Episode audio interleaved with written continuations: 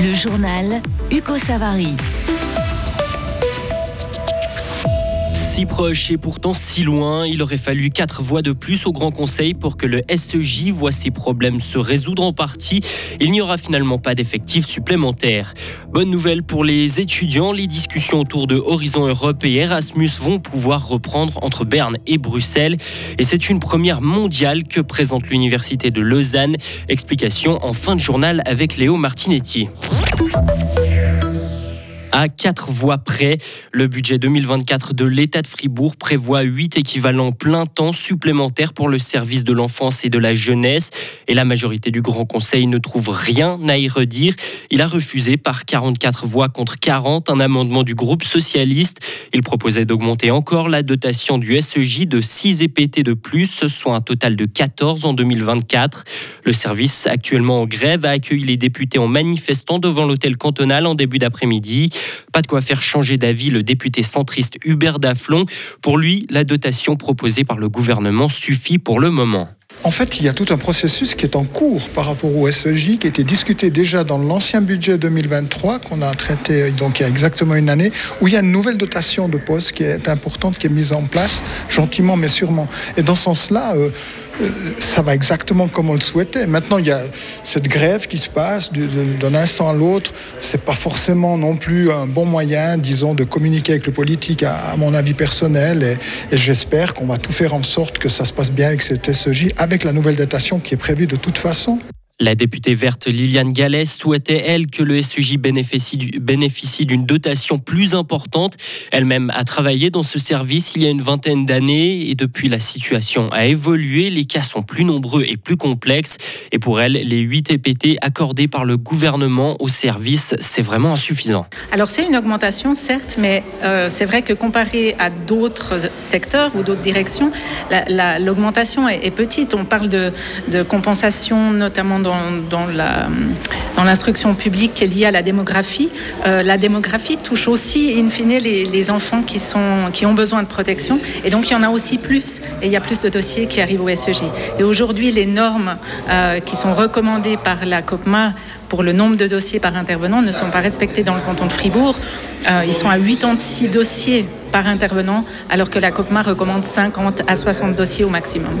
Les six équivalents supplémentaires réclamés auraient coûté 800 000 francs à l'État, soit moins que le montant excédentaire prévu par le budget 2024. L'examen de ce budget continuera demain. Les discussions entre la Suisse et l'Union européenne vont pouvoir reprendre. La Commission européenne a approuvé la déclaration commune qui doit servir de base aux futures négociations entre Berne et Bruxelles. Différentes analyses ont été faites autour de thèmes comme euh, l'électricité, la santé ou encore de la réintégration de la Suisse au programme Horizon et Erasmus ⁇ et l'Union européenne, toujours, va continuer de financer l'aide au développement en Palestine. Un réexamen a montré qu'aucun fonds n'avait bénéficié au Hamas. L'UE est le plus important soutien financier de la Palestine, avec un budget de quelque 1,2 milliard d'euros entre 2021 et 2024. La Corée du Nord a lancé un satellite en orbite. Selon Pyongyang, il s'agit d'un satellite de surveillance en direction de la Corée du Sud. Le voisin japonais assure lui qu'il s'agit en réalité de missiles. La Corée du Nord a procédé à cet envoi malgré les interdictions de l'ONU. Le nouveau président argentin fait déjà son effet. La bourse de Buenos Aires a ouvert en hausse de 20% aujourd'hui. C'est surtout une compagnie pétrolière qui a vu ses actions s'envoler. Une entreprise que le nouveau président Javier Milei a annoncé vouloir privatiser. C'est un énorme mystère qui vient d'être levé. Il concerne la taille disproportionnée du pénis d'une espèce de chauve-souris. Et Léo Martinetti, nous devons cette découverte à un retraité néerlandais. Oui, l'équipe du fribourgeois Nicolas Fazel, biologiste à l'université de Lausanne et spécialiste des chauves-souris, a reçu une vidéo de Jan Jukken, un retraité sans aucune formation scientifique qui vit dans un petit village du sud des Pays-Bas et qui est passionné de chauves-souris sérotines. Ces dernières ont un pénis en érection extrêmement long, sept fois trop gros pour une copulation classique. Alors comment font-elles? La réponse se trouve dans la vidéo. La femelle sérotine a une large membrane pour protéger son appareil génital. Durant l'accouplement, le mâle utilise son long pénis pour écarter cette membrane et atteindre l'entrée de l'appareil génital sans le pénétrer. Cela permet le transfert du sperme.